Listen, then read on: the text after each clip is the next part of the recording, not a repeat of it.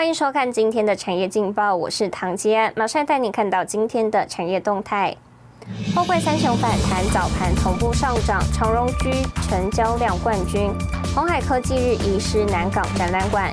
全球 Q 三 PC 市场连六季成长，华硕重返前五大。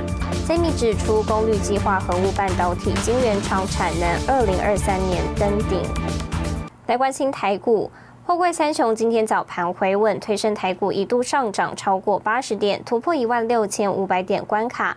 但中高价电子股遭调节，金融股走低，运输股涨势收敛。盘中加权指数翻黑，跌逾百点，一万六千四百点失守，上下震荡约一百九十点。在国际股市空头压力未解下，台股多头也缺乏上攻动能。目前看来，大盘大多靠关股券商逢低承接，稳定盘势，抵抗外资卖压。短线不宜贸然进场承接，先看电子股买盘何时回温，提供给您参考。接下来，请看今天的财经一百秒。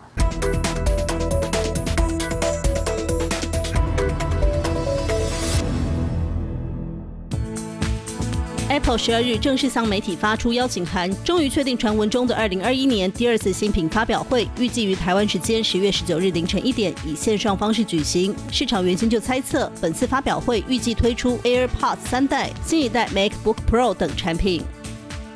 彭博社引述熟悉内情人士的话说，由于全球晶片短缺，苹果公司可能削减 iPhone 十三产量多达一千万只。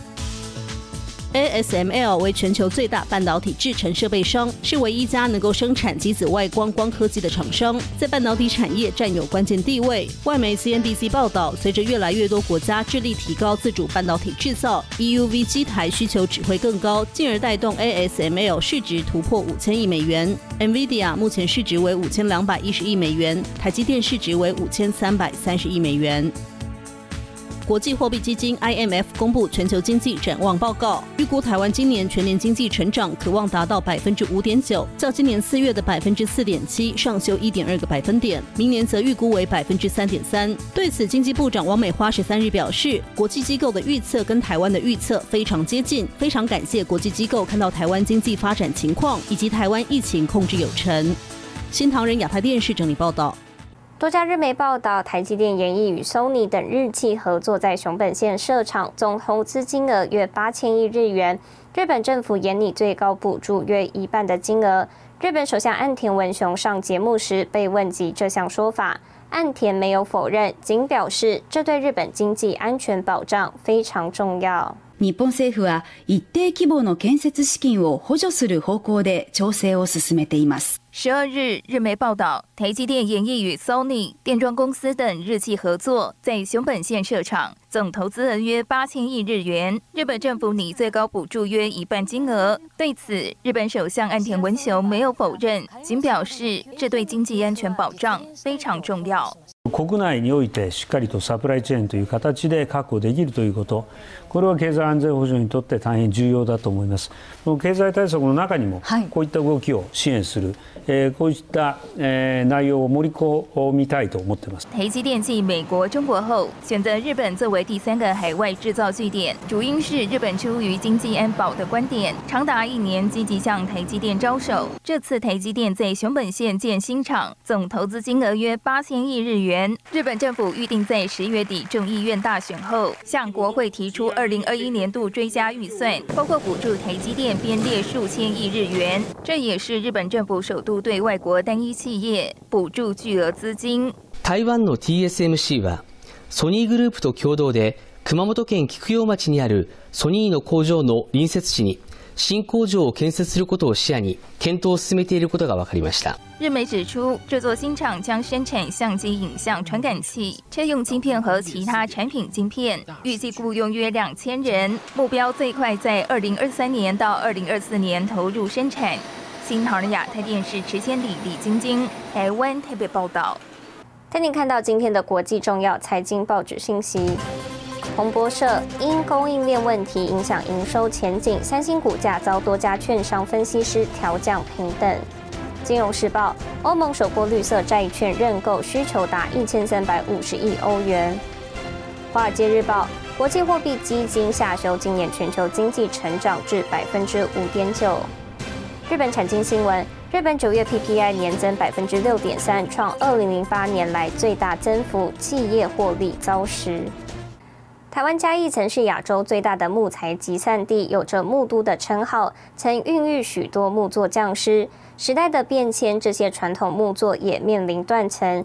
一位嘉义子弟侯志明，六年前毅然决然辞去室内装修工程的事业，投入木器领域，只因为寻求生命的价值。侯志明师法自然，创作多用途木器，也为自己开创了不一样的木器人生。